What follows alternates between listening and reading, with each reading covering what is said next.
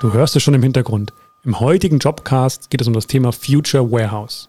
Denn die Avata Supply Chain Solutions sucht dich für die Logistikplanung der Zukunft. Meine Gesprächspartner sind Bernhard Lembeck, Head of Future Warehouse, und Philipp Rücker, Head of Client Logistic Solutions. Ja, Philipp, aufgrund von Corona habt ihr als Logistikplaner besonders viel zu tun, oder?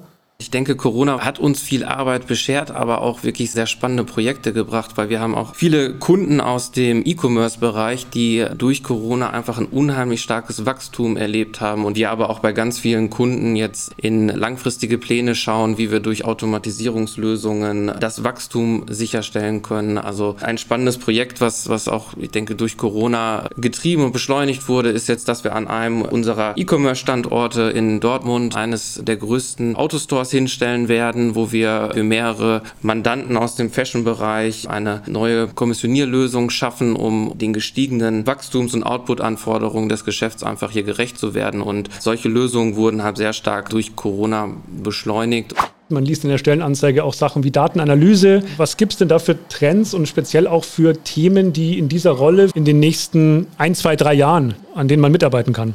Durch die Entwicklungen, die im Bereich der Technologien stattfinden, so Sensorik, die äh, Automatisierung, das sind wesentliche Aspekte, die natürlich dazu beitragen, dass wir mehr und mehr automatisieren wollen, um halt da die äh, Materialflüsse und die Prozesse effizienter zu machen. Wir sehen einfach, dass wir einerseits zum Beispiel große Lager- und Kommissionierlösungen, Autostores hat Philipp gerade eben schon gesagt, oder auch Shuttle-Lösungen implementieren. Wir sehen aber auch, dass wir einen sehr starken Fokus darauf haben, Transporte innerhalb der äh, Warehouses zu optimieren und insbesondere durch autonome Fahrzeuge ausführen und halt auch, dass die Vernetzung dieser verschiedenen Automatisierungssysteme zunehmend ein sehr, sehr wichtiger Aspekt wird. Also die Vernetzung zwischen Robotiksystemen, zwischen AGV-Systemen, zwischen äh, Automatic Storage and Retrieval-Systemen, äh, automatischen Packlinien, automatischen Palettenwickelstraßen ist halt ein komplexer Prozess, der mit sowohl manuellen als auch automatisierten Tätigkeiten perfekt aufeinander abgestimmt sein muss. Wir haben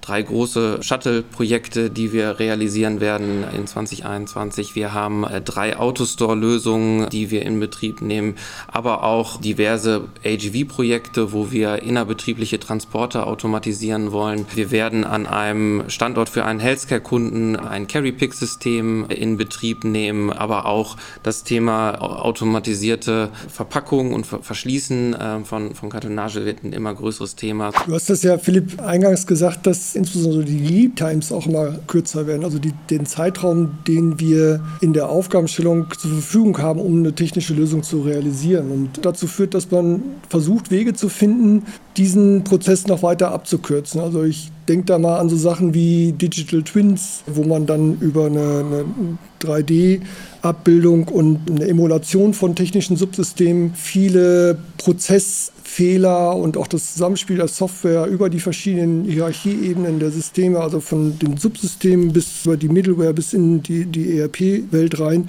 die digitale Lösung eigentlich schon anschauen zu können, bevor wir die reale Lösung hinstellen, weil man in der finalen Meile des Hinstellens, des Montierens und des Inbetriebnehmens äh, dazu kommt, dass dann eigentlich die wesentlichen Fehler erst noch alle auftauchen, dann hat man eigentlich in, in der kritischsten Phase den größten Stress. Und den wollen wir natürlich helfen zu vermeiden und äh, deswegen investieren wir halt auch sehr stark da rein, dass wir versuchen, diese Themen so früh wie möglich zu lösen. Wir haben vorhin schon von Projekten gehört, die vermutlich sehr erfolgreich waren. Du hast gerade schon angedeutet, dass es eben einige gibt, wo es eben auch ein bisschen mal Stress gibt oder beziehungsweise mal ins Schwitzen kommt. Kann einer von euch konkret ein Beispiel aus einem Projekt nennen, wo ihr wirklich sagt, okay, das war extrem schwierig und wie ihr das dann gelöst habt? Für uns auch äh, eines der größten Automatisierungsprojekte, die wir hier für unser Unternehmen gerade äh, betreuen. Und zwar bauen wir für einen, uns, äh, einen Beauty-Kunden aus dem E-Commerce-Bereich Europas größtes 2D-Shuttle-System und das Konzept war gerade fertig, die Verträge mit den Lieferanten unterschrieben. Dann gab es doch nochmal eine relativ große Änderung, dass noch zusätzliche Kartontypen äh, mit aufgenommen werden musste und äh, da musste man halt dann innerhalb von kürzester Zeit eine Neuplanung machen und natürlich eine genaue Analyse, wie viel Kartonaufrichter werden gebraucht, wie kann man die platzieren. In dem gleichen Projekt dann auch wieder eine Herausforderung, was den Brandschutz betrifft, wo zusätzliche Brandschutztests machen musste, damit die Sprinklerung äh, richtig dimensioniert werden konnte. Wir haben nun einige spannende Dinge zum Thema Future Warehouse gehört. Philipp, du hast in unserem Vorgespräch aber auch Folgendes erwähnt. Es ist nicht alles Gold, was glänzt. Was denn zum Beispiel?